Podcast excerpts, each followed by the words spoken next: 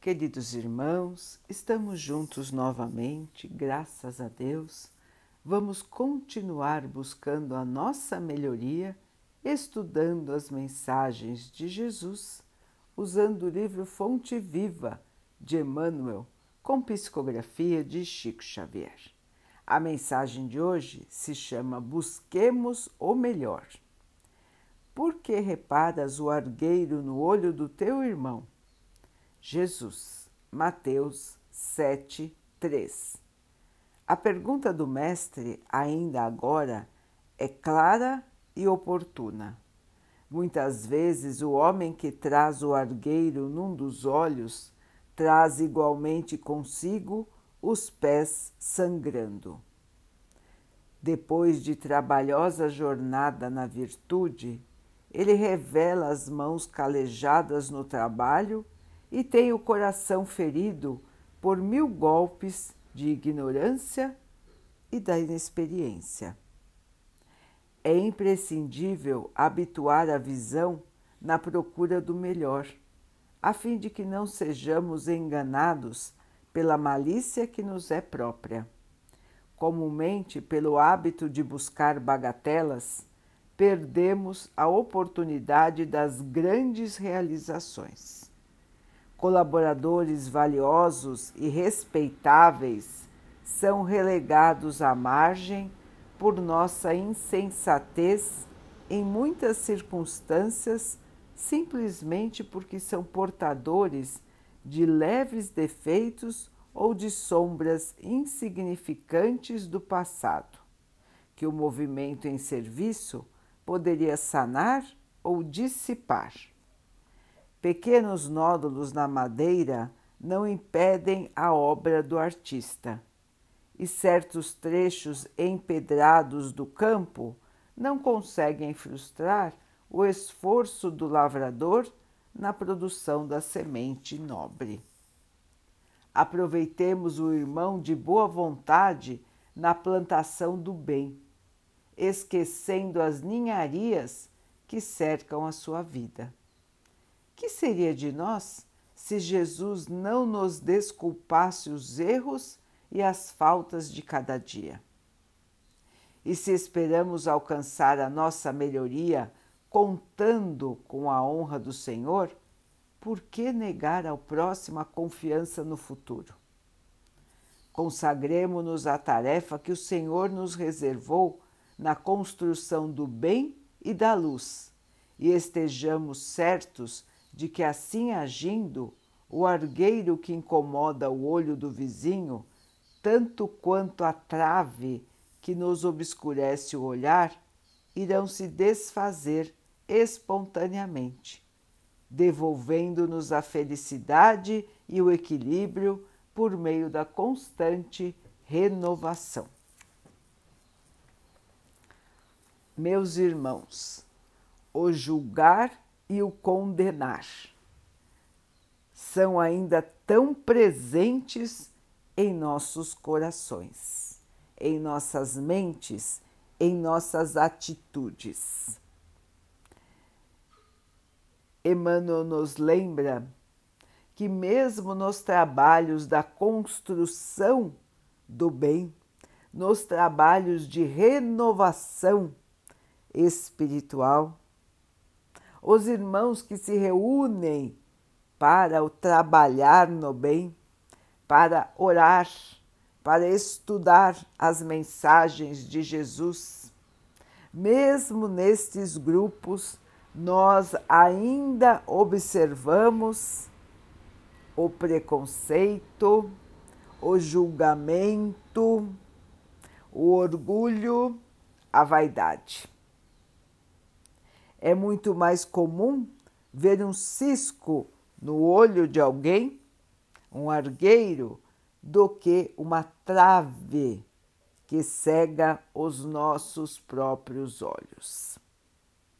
Enxergamos os defeitos dos outros, mas não vemos os nossos defeitos.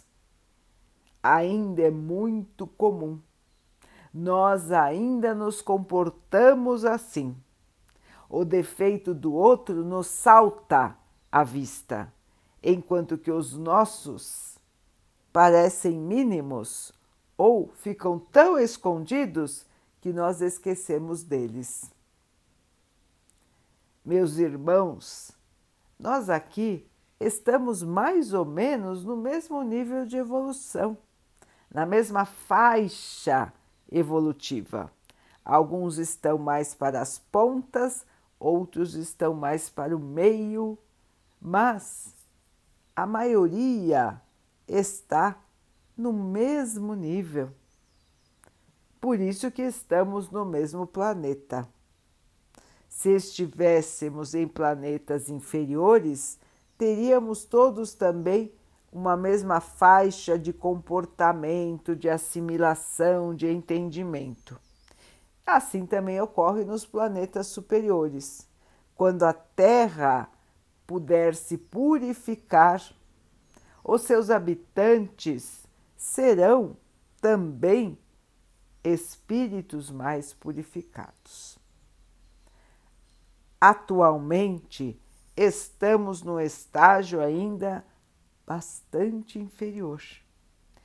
Somos dominados pelo mal. Somos dominados pela inferioridade. E precisamos lutar bastante, irmãos, para que possamos nos livrar daquilo que é inferior em nós.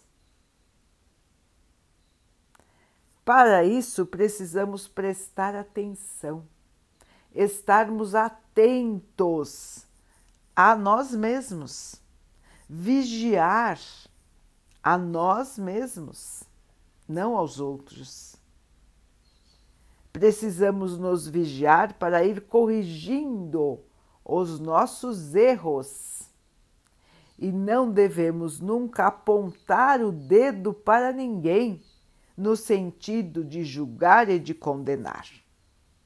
Como bem disse Emmanuel, mesmo nos grupos que trabalham no bem, nós muitas vezes afastamos os irmãos que buscam se integrar porque eles possuem ou apresentam no momento pequenos defeitos morais, pequenas atitudes desagradáveis ou que nós consideramos erradas.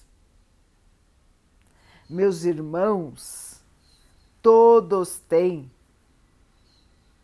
atitudes impensadas, todos têm gestos menos nobres, pensamentos inferiores, todos têm. Por que condenamos o nosso irmão?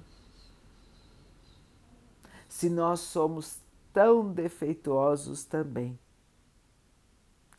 Nós contamos com a bondade do Mestre, com a paciência para com os nossos erros. Mas e nós? Não temos nenhuma compaixão dos nossos irmãos? Jesus já nos exemplificou o perdão, a paciência, a bondade, muitas vezes.